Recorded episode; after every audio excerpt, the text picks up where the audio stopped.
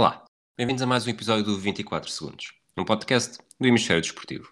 Hoje vamos falar sobre o jogo 3 da final da NBA, em que Jimmy Butler tomou a opção da indefensibilidade e partiu para uma exibição magnífica, com 40 pontos, 3 assistências e 11 ressaltos.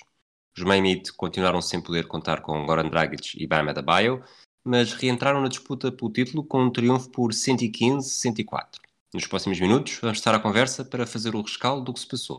Eu, Rui Silva, o Bruno Aguiar, adepto dos Lakers, e o Bruno Santos, adepto dos Heat.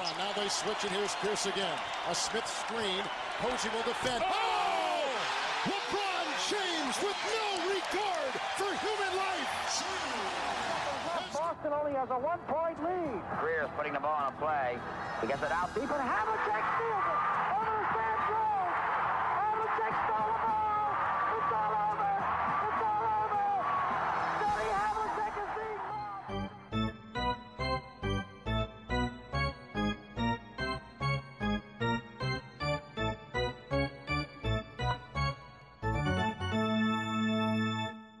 Olá, Bruno. Olá. Diz-me uma coisa, achas que eu tenho razão quando disse que os Miami Heat uh, reentraram na disputa pelo título ou foi uma vitória hum, ocasional? Eh, isso depende muito de um fator que ninguém sabe, que é o hipotético resto do BEM ou não. Que eu no último podcast achei que ele ia voltar neste jogo, que ele próprio tinha dito a jornalistas que estava a contar com isso. Não aconteceu.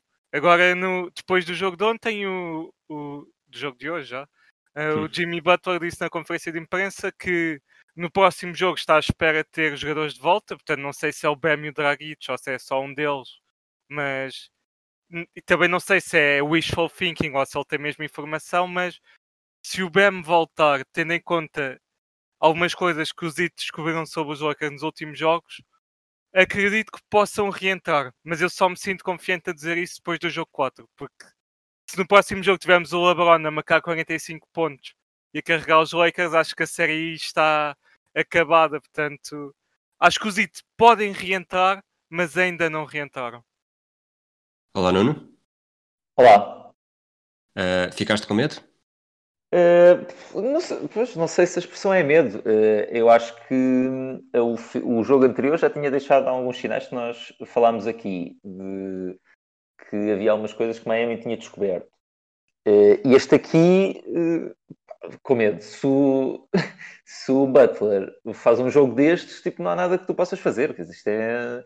Uh, não, podemos, nós vamos falar aqui de muita coisa, mas nada bate aquilo que tu já disseste na, na introdução. Quando, é que não foi só os, eu não, acho que tu não disseste os lançamentos, não é? Não foi só os 40 pontos, é que são 40 pontos em 14, em, com 14 em 20 Sim. uh, de lançamentos de campo. Isso é. Eles, quando, quando Miami estava apertado, era, era Butler e com uma, com uma eficiência brutal, os Lakers não conseguiam dar resposta.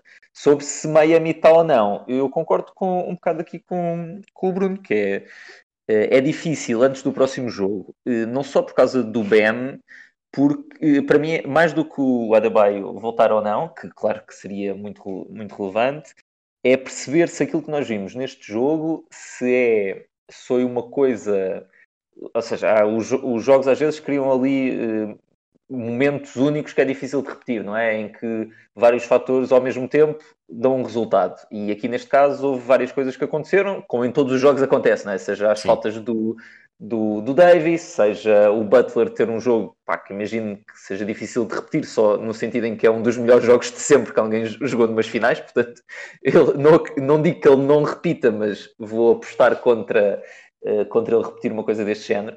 Uh, mas, uh, isto para dizer, uh, falta ver se aqui, aquilo que Miami, pelos vistos, tinha descoberto ofensivamente no jogo anterior, que eu acho que nós falámos no podcast anterior, e acho que realmente eles com o Olinick descobriram uma maneira de atacar os Lakers diferente do primeiro jogo, um, e aí parecia haver avanços. Agora, o que me pareceu bastante diferente foi eles, pelo menos pareceu, terem encontrado uma solução para defender os Lakers. Agora, o engraçado disto é que não, pronto, eu, eu, não sou treinador, mas nem me pareceu uma solução dramaticamente diferente daquilo que uh, dramaticamente diferente no sentido de uma solução muito inovadora. O que eles fizeram foi apostaram menos na zona e jogaram mais homem a homem, que seria uma coisa que tu até dirias, pá, ok, eh, bom para os Lakers, há uma cedência quando a outra equipa cede, tu pensas sempre, ok, um para uns do, eh, do LeBron, um para uns do, do Davis, é bom. Só que eles vieram com tanta intensidade que anulou isso. Eh, claramente houve um, um- no início do jogo, mas isso seria mais ou menos expectável, houve ali uma diferença de intensidade entre as duas equipas. Depois, os Lakers acho que eh, eh, acompanham a intensidade. Mas mesmo quando as duas equipas já parecem estar eh, mais ou menos na mesma mudança, ehm, Miami continua a defender bem esta equipa dos Lakers. Eh, E, portanto, eh, falta ver se isto é verdade, ou seja, se esta defesa de Miami é mais mérito de Miami do que de mérito dos Lakers que não perceberam como deviam mudar o ataque. Então, acho que Miami entrou na série. Eh, Agora, eh, falta ver isso no jogo. Por isso é que precisamos do, do quarto jogo para perceber isso, eh, para perceber se foi isso que aconteceu. Ok. Uh, Bruno, nós tínhamos falado daqui de vários, uh, de vários elementos que Miami precisava para ganhar um jogo. Isto acaba por ser um bocadinho pergunta repetida do episódio anterior, mas uh, lá está, uh, associada ao jogo 3. Uh, tínhamos falado dos triplos do Duncan Robinson e do Tyler Hero. Os dois juntos fizeram 5 em 17, portanto, abaixo dos 30%. Uh, os Lakers até fizeram mais triplos, apesar de ter uma, média, uma porcentagem um bocadinho mais baixa, fizeram 14 triplos, Miami só fez 12. Uh, na linha de lance livre, uh, os Lakers tiveram, foram 29 vezes, fizeram 22 pontos. Os Miami só falharam 2, mas só fizeram 21 pontos. Portanto, dois, dois fatores que tínhamos falado para, para Miami conseguir ganhar um jogo não se cumpriram. Tivemos, sim, o Jimmy Butler a fazer um jogo inacreditável. A pergunta que eu te faço, ainda assim, apesar deste jogo de Jimmy Butler, é se, se, sentes que ainda assim houve mais de mérito dos Lakers do que mérito do Zit. Sobretudo é. por uma equipa que tinha 10 turnovers uh, nos primeiros. Aliás, 9 turnovers e 9 pontos nos primeiros 9 minutos. Sim, eu penso que ao início, como o Nuno também já tinha referido, uh, houve uma diferença de intensidade clara, porque os Zit sabiam se perdesse este jogo, a série estava acabada. Nunca ninguém voltou de um déficit 3-0. Mas acho que no resto do jogo foi mais mérito Zito do que necessariamente de mérito dos Lakers. O Duncan Robinson não, não acertou muitos triplos, mas esteve extremamente agressivo e até no primeiro período houve um triplo que ele lança em transição com um jogador em cima dele que 99% dos jogadores da liga iam para o banco depois de lançar esse triplo, que é um lançamento absolutamente ridículo, mas o Duncan Robinson é dos poucos jogadores que pode fazer isso. E ele falhou, mas mostrou aos Lakers que se derem mínimo de espaço a ele, ele vai lançar. O que é que isso resultou? O Jimmy Butler conseguiu ter o jogo que teve porque os Lakers não conseguiam ajudar o defensor do Jimmy Butler, porque ele estava sempre rodeado de quatro atiradores e sabiam que mal dessem a mínima ajuda, o Jimmy Butler evoluiu muito a organizar o jogo e a passar, e sabiam que ele ia encontrar o jogador aberto e que ele ia lançar sem hesitação. Portanto, acho que mesmo a não terem a eficácia que acredito que vão ter num jogo futuro, e, porque o Duncan Robinson nas séries anteriores teve sempre um grande jogo. Quanto aos Pacers, teve um jogo que marcou 7 triplos. Quanto aos Celtics e contra os Bucks, teve um jogo em que marcou 6 em cada série. Portanto, acredito que esse jogo vai acontecer, não sei se no jogo 4 ou se no jogo 5, ou talvez no jogo mais à frente, caso aconteça. Mas acho que o importante é ser agressivo. E ele foi, o Hero também. O Hero entrou, entrou no quarto período a lançar 3 de 15 e mesmo assim ele marcou os últimos 3 lançamentos quando o jogo estava para ser decidido porque a confiança dele é, é inabalável. É, é uma mentalidade inacreditável para um rookie. É, acho que é, é muito difícil de avaliar isto, mas acho que em termos de confiança e mentalidade ele é um rookie não, não sei que comparação possa ter. Alguém que na sua primeira época tenha tanta confiança em si mesmo para não deixar que um jogo que esteja a correr mal afeta a sua decisão e a sua capacidade de marcar lançamentos quando o jogo está nas suas fases mais cruciais. Eu concordo contigo, acho que o Tyler Hero ontem, mais do que em qualquer outro jogo nestes playoffs mesmo, quando ali, quando, quando estava a apertar e os Lakers estavam ainda perfeitamente na luta, acho que a forma como ele demonstrou que, que pertence é um excelente sinal para o futuro e um, um sinal extremamente preocupante para as outras equipas da Conferência Este.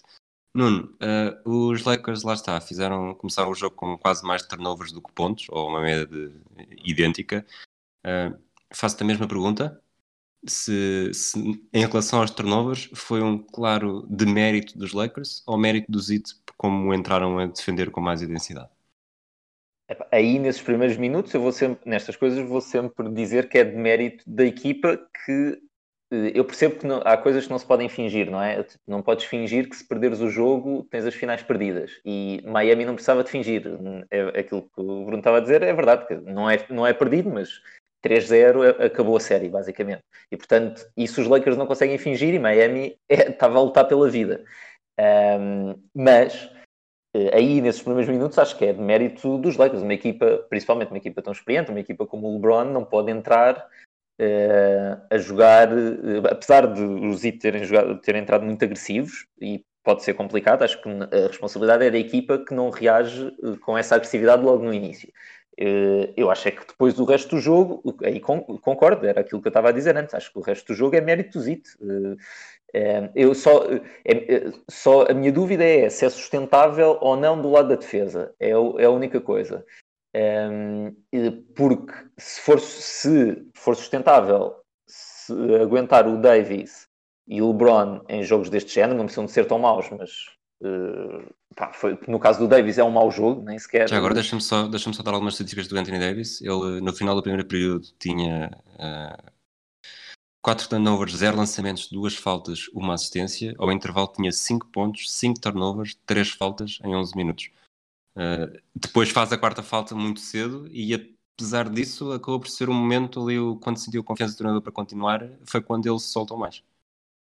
Sim, há ali, um, há, ali um momento, há ali um momento que é quando nós achamos que, que, que o jogo pode virar, é quando o Anthony Davis parece estar, começar a entrar numa espécie de, de ritmo, porque ele eh, anima-se quando defende e contra-ataca, e ele tem, acho que é, eu nem sei se é no terceiro, é- acho que é no terceiro, quando ele tem aquele roubo de bola, o Caruso entra para o sexto e ele faz o putback, não é? Sim. Eh, E aí parece que há uma energia, começa a haver uma energia diferente, não é? Eh, mas depois, quando vais ver no final, lá está 15 pontos, 5 ressaltos, 3 assistências e 5 turnovers. É, pá, é um jogo. Eh, É um jogo muito mal, acho, muito mal para um nível de jogador do, do Davis. Claro. Muito depois- rapidamente, desculpa, muito rapidamente em relação a isso. Um, achas que este jogo pode ser uma mancha, num- vou voltar à pergunta também, se os Lakers forem campeões numa eventual eh, decisão pelo MVP? Eh, É, mas também não é como se o LeBron tivesse feito um O- jogo o- espetacular, Pois, faz tantos turnovers como assistências. É, Eu acho que é um jogo um bocado melhor do que o do Davis. quádruplo duplo, não é? Exato. É um jogo um bocadinho melhor do que o Davis, mas não é um jogo também espetacular. Portanto, eu acho que na altura, quando for para votar, eh, acho que as pessoas vão, se os Lakers ganharem, na altura, quando for para votar, as pessoas vão esquecer este jogo. Porque na realidade a única coisa de positivo, e é positivo, é, é o Kuzma, que faz finalmente um, um jogo decente, e o Markieff Morris, que salva basicamente durante um tempo os Lakers com uma série, uma série de triplos. Um, mas isso são os, únicos dois, são os dois únicos pontos positivos. Aqui eu deixo só uma interrogação sobre os Lakers, que é duas, na realidade, sobre jogadores e utilização dos jogadores. Um, uma é o Danny Green, um, pá, começa a ser muito complicado. Uh, acho jogar, deixar o Danny Green a jogar durante muitos minutos. Pelos vistos, fala-se de que ele tem uma lesão que os Lakers não admitem que, que tem. Uh, não, pronto, não sei, não está confirmado. Não, não vou estar a dizer, mas ele joga só 17 minutos, mas é 0 em 4 lançamentos, 0 em 6 no total, 0 em 4 triplo. Uh, muito mal, o, Cal- o Caldwell Pope também mal e a ser totalmente grelhado pelo Butler uh, na defesa. E aí faria diferença estar a jogar com o Danny Green, mas ele estava a atacar tão mal que não podia estar a jogar mais. Eh, O Kuzma, curiosamente, até nem faz um mau trabalho no Butler, eh, eu acho. Agora, eh, o Butler vai sempre marcar, mas acho que o Kuzma nem o, nem o, defende, nem o defende mal. Mas a interrogação é: Danny Green, quantos minutos vai poder continuar a jogar se realmente pá, ele não, tem, não está a conseguir marcar nada? E o Dwight Howard, eu acho que ele vai continuar a jogar, até porque os Heat estão a jogar grandes, entre aspas, não é? Estão a jogar com um line-up eh, big mas eh, ele não, a energia dele pareceu um bocadinho atenuada. Eh, basicamente, neste, neste jogo, eh, crédito para o Myers Leonard. Um, e eu fico, fico na dúvida se, se os Lakers vão continuar a tentar insistir no Dwight Howard ou se vão preferir este modelo com o Markieff eh, e o Davis a 5. Eh, cada vez mais. Uh, fico mesmo uh, porque quer dizer, o Olinick não vai ameaçar-te com back to the basket, não é? Também, uh, portanto, se tu quiseres trocar aí, também podes trocar. Um, portanto, são duas coisas, são duas coisas a ver, mas acho que Miami foi um, um jogão, principalmente do Butler, mas de, da equipa toda, um grande jogo. Ok. Bruno, umas perguntas rápidas agora, tanto, tanto para ti como para o Nuno, mas começo contigo. quando os Lakers fazem o, aquela, aquela run de 8-0 no quarto período e ficam em vantagem, com 91, 89, um pouco menos de 9 minutos para jogar, faltava 8,55. Sentiste que a história poderia estar a repetir-se? Por um lado, sim, mas por outro lado, acho que a exibição do Butler deu uma segurança que ele não ia deixar o jogo fugir. Como adepto do Zito, eu acho que o último jogo que me tinha dado esta sensação foi o LeBron no jogo 6 das finais de conferência contra os Celtics, em que se nota que o jogador está a dominar o jogo todo, em todas as vertentes, e não ia deixar a equipa perder, e foi o que se viu. O Butler, na segunda parte, só descansou 55 segundos, no início do quarto período, e mesmo assim, no fim, era ele que estava a atacar o cesto, estava cheio de energia, não estava fresco, e ele defensivamente e ofensivamente, nessa fase menos boa da equipa, conseguiu que a equipa reentrasse no jogo e que outros jogadores como o Olinick, o Hero, uh, ajudaram, claro, mas acho que o Butler deu a segurança que uh, não ia ser como os outros jogos, mas neste jogo, mesmo se os It eventualmente perdessem, que não iam os Lakers fugir para uma vantagem de 10 pontos, que ia ser sempre até ao fim. E foi isso que se viu, que os It conseguiram segurar e depois os It foram numa run própria de 8-0, creio eu, ou 9-0, e, e foi o jogo. É, esse momento, deixa-me só dizer, esse momento é, é, é, é incrível, porque nós, uh, os Lakers estão a ganhar por dois, não é? Acho eu, uh, mais ou menos no início do, do quarto, ficam a ganhar Sim. por dois. Uh, e depois é, a seguir, é arrasador a seguir, porque é Butler, ehm, Butler marca, e não sei se não marca mesmo em cima do, do LeBron, o que me parece até um daqueles, claro que é talento, mas até é um bocado de sorte, mas depois a seguir é triplo e depois mais um, mais, mais um triplo a seguir, acho que são dois triplos seguidos, e a partir daí torna-se muito. E isso aí, apesar de faltar muito tempo, ainda deviam faltar seis minutos e tal, aí eu senti um bocadinho a equipa dos Lakers um, eh, desinchar um bocadinho, no sentido em que estavam com a pica toda e essas, não sei se são três, acho que são três jogadas, se calhar até são mais. Eu acho que são três jogadas seguidas, acho que mandam um bocado da equipa abaixo, mesmo psicologicamente. Uh, e a partir, a partir daí perde um bocado o, ímpeto. Isso foi, essa resposta do Butler é, é decidida. Eu nem, estou a ver aqui, não, não consigo ver, mas eu imagino que. As, não, exato, assistência do Butler, exato, são duas assistências seguidas do Butler depois dele ter marcado esse, esse sexto em cima do LeBron. Estamos, nós já falámos aqui de triplos uh, e tu no episódio passado falaste do, daquela tentativa do Kentavious Caldwell Pope que bateu na, na parte de trás da tabela quase. Sim. Ele fez uma igual ontem. Não sei se, o... se te lembras, o Kentavious Caldwell Pope na primeira parte. Uh, tiveste também uma airball do Marcus Morris na, no, no Marquif, desculpa. Marquif. Isto é, Marquif. Sim, isto é, é o hábito. São gêmeos, são iguais, é difícil de distinguir. E, e tiveste um, uma tentativa do canto de J.R. Smith em que ele vai, em que ele está ali naquela posição que nós chamamos 3 quartos Sim. no outro dia e ele basicamente sprinta para, para o canto para lançar de, quase sem equilíbrio para lançar e também falha uh, mal. Qual dos três é que achas que é mais ridículo?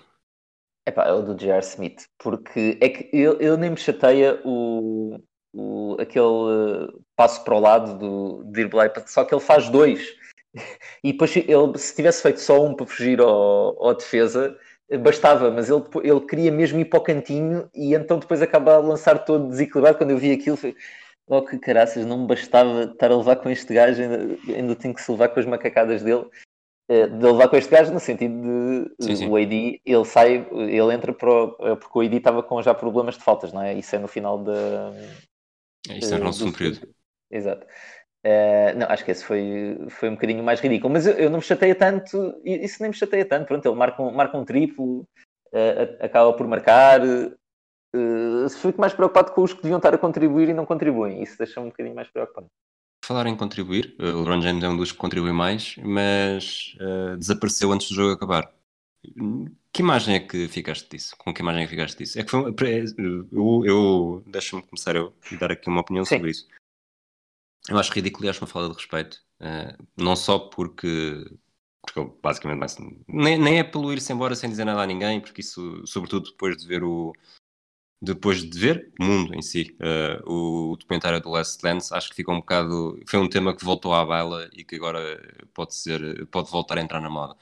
Mas, mas além disso, eh, o jogo tem de ser interrompido durante bastante tempo porque os Lakers não conseguem ter cinco jogadores em campo. Já não, não, não sei se o LeBron James é o único a ir embora, sei que, eh, aliás, é o primeiro, não sei se há muitos mais, mas eh, ficam ali uns 30 segundos com quatro jogadores em campo à espera que chegue um quinto para, para jogar os, sei lá, os dois segundos que faltavam. Um, pronto, uma, uma diferença em relação ao Last Dance, acho que já vou dizer o que é que acho do LeBron, acho que é, ainda assim é diferente, no sentido em que aquilo que estávamos ali a falar era acabou uma série e era Sim, sim. cumprimentar o, o adversário. Uh, acho, eu eu mais do que essa saída do LeBron, que eu quando vi achei, achei um achei parvo, uh, mas eu, eu gostei menos é da atitude dele durante o jogo todo, que era uma coisa que ele até andava a trabalhar um bocadinho, acho eu, este ano, porque ele no nos últimos anos de Cleveland e no primeiro ano com os Lakers eh, era muito habitual, que é aquele de eh, a culpa, qualquer coisa que aconteça no campo, em geral a culpa nunca é dele eh, na defesa, na defesa principalmente. É sempre alguém que se enganou nas rotações e se calhar ele está certo grande parte das vezes, porque ele provavelmente pensa melhor o jogo do que todas as pessoas da equipa dele, exceto o Rondo. Portanto, ele até está certo. Mas é sempre aquela necessidade de refilar e de o, o encolher os ombros ou assim, o baixar a cabeça. Epá, isso é terrível. Se a mim me irrita, eu imagino a quem joga com ele ter que levar com, com essa atitude. E portanto, isso aí foi só o seguimento. Ele estava ali, ele tá- estava claramente lixado. E eu, eu ainda não consegui perceber bem o que é que aconteceu com o Jimmy Butler, mas acho que eles tiveram também ali uma troca de palavras um bocadinho Mas um bocadinho azeda. Sim, não sei se, se vinha, vinha também daí, mas claro que é, pá, é uma tristeza. Mas já, mas como digo, esse, esse aí, pronto, é uma, falta, eh, é uma falta de respeito para com o adversário que nós devemos evitar. Mas ele, durante o jogo todo, manifestou uma falta de respeito, às vezes mesmo para com os colegas de equipa, que é uma coisa que não é assim tão, eh, tão pouco comum no, no lado dele. Isso irrita-me irrita um bocado, sempre me irrita um bocado. Eh, quando, na altura em que eu odiava o LeBron, não sei se te lembras, Rui, eh, sempre, sempre me irritou isso. Um, e aqui, pronto, não, não sei, acho que ele, ele se calhar até estará arrependido porque ele gosta muito de controlar aquilo que o, no fundo a agenda mediática sobre como falam dele e aqui isto acho que lhe vai fugir um bocado do controle e acho que vai haver uh, vai haver algum segmento de first take ou assim a criticá-lo. Uh, mas achei mal, claro, achei mal. Bom, acaba- acabaste de comprar um segmento que fizemos no 24 segundos, é uma coisa que o First Take poderá fazer, não, não sei, não me- primeiro não me sinto bem com isso, segundo, não acho que vocês sejam o Stephen A. Smith e o, como é que se chama agora o outro? Max Kellerman. O, exato, o Kellerman. Bruno, ahm, falámos aqui de- da exibição do Butler e, e do, que, do que nos faz lembrar. Tu falaste do jogo 6 contra os Celtics em 2012. Ah, Falou-se também muito dos, dos triplos duplos com 40 pontos em jogos das finais, ah, que o LeBron James fez um em, em 2015, no jogo 5 contra os Golden State Warriors, na época em que o Kyrie Irving e o Kevin Love se tinham lesionado. Uh, curiosamente, a mim fez-me mais lembrar o jogo 1 dessa. O jogo 1 não, desculpa. O jogo 2 dessa mesma final, em que já sem. É o primeiro jogo sem Kyrie e o primeiro jogo sem, sem Kevin Love. Um, são os dois juntos, o Kevin Love já se tinha lesionado antes. Em que o LeBron James, praticamente sozinho, uh, não faz triplo-duplo, mas faz uma exibição. Lá está, só podia, só podia ser ele, porque essa equipa essa equipa de Cleveland que sobrava era ainda pior do que. Era ainda pior, quer dizer, era, era má. Uh, e esta equipa de Miami que sobra é melhor do que a que está à volta de Jimmy Butler. Mas fez lembrar esse jogo, não sei se se lembram, aliás, pode ser para os dois também, em que o James tem mesmo de fazer tudo sozinho, empatam a série e no jogo seguinte, também com aí que já com alguma ajuda do Della Vedova, uh, voltam a ganhar. No jogo 2, com prolongamento, vencem por 2, e acho que o LeBron faz 40 pontos, e neste jogo faz 30, no jogo 3 faz 38. Foi o mais parecido que eu me lembrei, não sei se, se concordam. Sim, eu dessa série para ver o nível que o LeBron estava, o Iguodala ganhou o Finals MVP por abrandar. E mesmo assim o LeBron acho que teve 34 pontos de média, se me lembro bem. Portanto, dá para ver que ele estava a um nível completamente diferente. Mas sim, acho que há bastantes semelhanças. Também outro paralelismo que devia ser feito foi com as finais de 2006, que os Heat entraram a perder 2-0 e depois o Wade teve uma série. Pronto, há, há sempre as pessoas que dizem: Ah, teve tantos lances livres, mas, mas basta ver o, os jogos e os pontos que ele marcou para ver que ele simplesmente estava a atacar o cesto com uma agressividade tão grande que a maior parte dos lances livres foram faltas que a defesa não conseguia parar. Portanto, eu acho que também foi ah, parecido a isso, ao menos a nível da atitude e também ao nível de marcar muito sem lançar triplos, por exemplo. Mas acho que sim, acho que este jogo do, do Butler fez lembrar muito o LeBron no, nos seus momentos mais altos, o que acho que é dos maiores elogios que se pode fazer a qualquer, a qualquer jogador. Exatamente. Nuno, queres fazer um comentário a isto?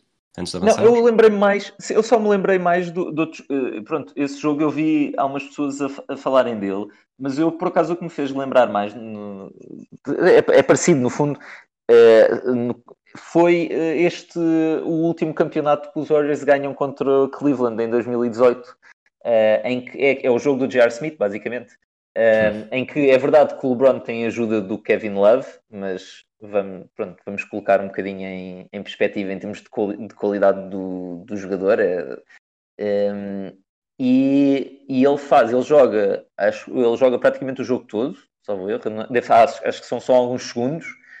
Ehm, e, e, não, e, e, faz cinco, é 51, estou agora aqui a ver, 51 pontos, eh, 8 e 8. Pá, que é um, pronto, é um disparate. Ehm, e ele, pronto, vai a prolongamento, portanto eu estava aqui a dizer mal. Ele joga 47 minutos e meio, portanto, como foi prolongamento, não jogou, não jogou, não jogou o jogo todo. Eh, E fez-me mais lembrar eh, isso, quando eu vi esse jogo, eu não, não estava a acreditar, porque eu achava que os Warriors iam limpar eh, Cleveland, eh, achava que não havia hipótese, e eh, eu estava a ver, estava a ver esse jogo, não estava a acreditar que o LeBron estava sozinho a rebentar com aquela equipa do, dos Warriors. E fez-me mais lembrar isso. Uh, nesse sentido, é verdade que tem o Kevin Love, uh, mas, uh, mas pareceu-me mais esse tipo de jogo de contra todos. Um, foi, mas está, é um, jogo, é um jogo que vai, que vai consolidar a ideia que se tem do Jimmy Butler nos Estados Unidos, que apesar de tudo não era assim tão consensual. Eu acho que o jogo de ontem é capaz de ser a melhor exibição de Jimmy Butler na carreira. Em termos de importância, em termos de eficácia, mesmo de, de tudo, tudo aquilo que, que aquilo significava ontem, uh, ele ontem, ontem, hoje, uh, demonstrou perfeitamente aquilo que, aquilo que é e aquilo que consegue dar, e fazendo um jogo, lá está, uh, 14 em 20, não lançou um único triplo, talvez possamos apontar isso como um ligeiro defeito, porque os triplos fazem parte e provavelmente daria mais pontos, mas também não vamos por aí, porque, porque ele acaba com, com triplo-duplo, com 40 pontos, com, levando, levando o Zit a uma vitória, quando muita gente, inclusive eu, achava que o caminho mais provável talvez acabasse por ser uma, uma sweep. Principalmente quando eu soube que o Bam não jogava, achava, achava que sim, que o mais provável era os Lakers, era os Lakers ganharem. Okay. Sim, até, até eu, eu por um lado, eu a, a, ver, a acompanhar a época desta equipa, pensei que acabar a levar uma sweep era muito improvável, mas depois vendo a diferença de talento com as lesões, também também considerei isso como uma hipótese bastante realista e até provável, mas felizmente não é o que aconteceu. Muito bem, vamos avançar. Uh, número da semana. A número da semana, isto é a força do hábito. número do jogo. Epá, eu estava aqui a ver, eu vou, estou sempre a escolher números dos Lakers, mas vou escolher outra vez, outra vez um. Uh, é só porque é o que me choca sempre mais. Um, e eu escolheria, escolheria aqui uma coisa assim um bocado fora, que são 42. 42 é o número de lançamentos que os Lakers fizeram triplo neste, neste jogo, que é basicamente mais do dobro do total de lançamento de campo, um, o que mostra mais a capacidade. Metade. Mais de metade, sim. Disseste mais do dobro, um, sim. Desculpa, mais de metade do. Uh, mais de metade dos lançamentos totais de campo feitos pela equipa e mostra o sucesso da, da defesa de Miami em empurrar um pouco o LeBron, mas também o Davis, para passar para o perímetro eh, em vez, ou seja, tiraram aquela história, o um dos números que falámos no episódio anterior era, salvo erro, que era 66% que os Lakers lançaram em, de lançamentos de dois. Eh, eu não fui, fazer, não fui fazer aqui a conta, mas pelo menos lançaram menos eh, de dois. E muitos lançamentos triplo, não é que tenham, não foi um, não foi terrível, foi 33% de triplo, não é uma coisa absolutamente terrível, mas quando tu lanças 42 vezes, eh, começa a pesar um bocadinho e não é este o jogo que os Lakers querem fazer. E isso mostra o sucesso do Z, do em empurrarem os Lakers para soluções que eles não, eh, que eles não querem. Ok. Eh, Bruno, momento do jogo. Deixa-me É. adivinhar, vais escolher um momento de Miami porque vocês é sempre. Não é, não, é, Exato. não é de propósito, mas acabam sempre por escolher os números e os momentos das vossas equipas. Hoje, mas hoje, hoje até se justifica, mas é o momento de- das duas equipas, porque já tinha sido referido ligeiramente antes, que foi no final do primeiro período o- os Lakers estavam a recuperar, que o Z uma vantagem de 13 no primeiro período, ah, e os Lakers acho que acabar o período acabar por 3, e o LeBron chega-se ao Jimmy Butler e diz You're in trouble. Ah, o LeBron normalmente consegue intimidar os adversários assim, com trash talk assim, e a mostrar e com o seu rendimento em campo, mas neste caso ah, saiu o ti- o tiro pela culatra, porque ah, foi só mais motivação para o Butler, que ele eh, não precisava, mas ajuda sempre. E no fim do jogo eh, aconteceu ao contrário, que aí toda a gente viu que o, depois de um sexto importante, quando o jogo já estava praticamente fechado, nos últimos dois minutos, o Butler está aí para o banco no timeout e vira-se para o LeBron e diz you're, you're in trouble. E acho que ele ficou com, com esse trash talk do LeBron na cabeça e, e acho que ajudou a ter o, o jogão que, que vimos. E provavelmente foi esperto o suficiente para só se ter vingado quando o jogo já estava mesmo fechado, Sim. porque são coisas que não se deve fazer com o LeBron. É, é acicatá-lo quando ele não está, não está em modo besta. Vamos avançar para um jogador número 45. Hoje não não vos vou lançar grandes desafios. Eh, houve 118 jogadores que já vestiram a camisola 45 na história da NBA. O melhor deles todos foi o Michael Jordan, quando regressou à NBA em 95, mas isso lá está feito um pouco tempo. Uh, outros jogadores também em destaque, o Adrian Dantley, uh, grande lenda dos Detroit Pistons, mas decidi trazer o Rudy Tomjanovic, alguém que para as gerações mais recentes, uh, e aqui recentes não estou a incluir, Bruno, desculpa, mas tenha sido o treinador bicampeão pelos Rockets em 94 e 95, e mais tarde o homem que substituiu o Phil Jackson no comando dos Lakers e orientou Kobe Bryant em 2004-2005. O Tomjanovic jogou na NBA de 70 a 81, sempre nos Rockets, uma temporada em San Diego e o resto em Houston. Foi a segunda escolha do draft, terminou a carreira com médias superiores a 17 pontos e 8 ressaltos, foi 5 vezes All-Star e tem o número 45 retirado em Houston. Uh, depois orientou a equipa dos Rockets entre 92 e 2003 como treinador principal, porque tinha entrado como assistente logo a partir de 1983, portanto, dois anos depois de acabar a carreira.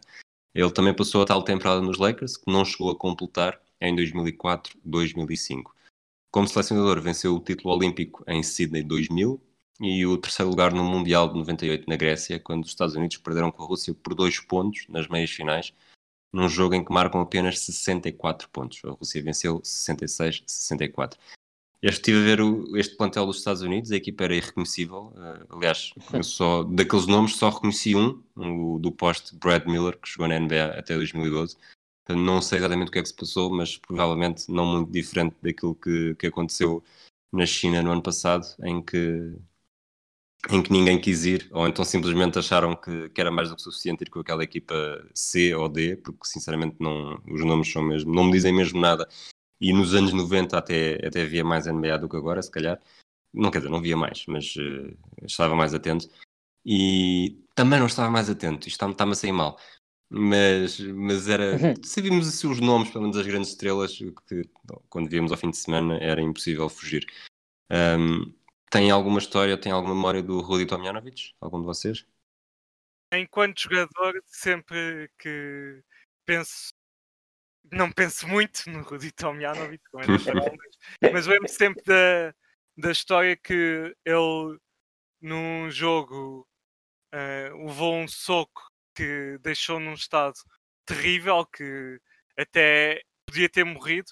Acho que foi Kermit Washington, Sim. que que deu esse soco. Ele eh, basicamente acabou a carreira como All-Star e desceu de nível depois desse incidente, mas é da, daqueles das situações mais chocantes que já vi num jogo da NBA, que aquilo não eh, não é propriamente a cotovelada do Metal World Peace no Arden, que é uma jogada dirty, mas pronto, esta jogada podia ter tido mesmo consequências muito graves, mas Ele ficou Felizmente- 5 meses sem jogar.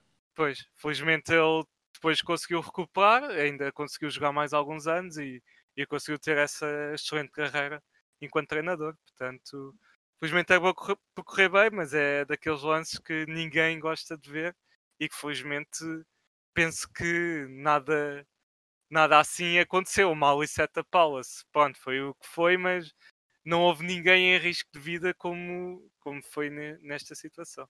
É, só te faltou dizer que o, que o Kermit Washington era jogador dos Lakers. Nuno Aguiar, queres algum direito de resposta? Não.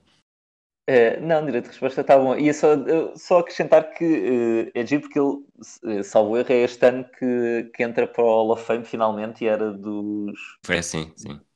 é, dos nomes que, que, mais, que mais se reclamava, dizer como é que é possível ele não estar, como é que é possível, um dos grandes erros, um dos grandes erros, e pronto, finalmente, finalmente este ano, este ano acho que vai entrar. O que mostra também que às vezes pronto, o debate sobre, sobre esses prémios e essas distinções. eh, os critérios às vezes é um bocado, são um bocado complicados e dependem de narrativas e de pressão dos mídias também para, para acontecer. Ok. Ele entra como treinador, só para, só para ficar eh, claro. Não, Pois, a pois. carreira de jogador não foi má, mas também não foi, não foi merecedora de Hall of Fame, enquanto sim, como sim, treinador sim. foi, ficou ligado àquela geração do Hakim Olajuwon. Muito bem, obrigado Bruno, obrigado Nuno. Eh, acabamos este, este episódio rescaldo. Rescaldos que são cada vez menos curtos, na verdade. Mas, mas é bom sinal, temos coisas para contar sobre os jogos. Qualquer dia estamos, estamos especialistas e fazemos episódios diários sobre todos os jogos. Mas voltamos para o jogo 4. Hoje, segunda-feira, também saiu já, já está disponível o episódio 7 do audio documentário do Kobe Bryant. Um, este entre a sua vida entre 2016 e 2020, portanto, entre o final da carreira e a morte. Nós vamos continuar por aqui. Um abraço a todos e até à próxima. Oh!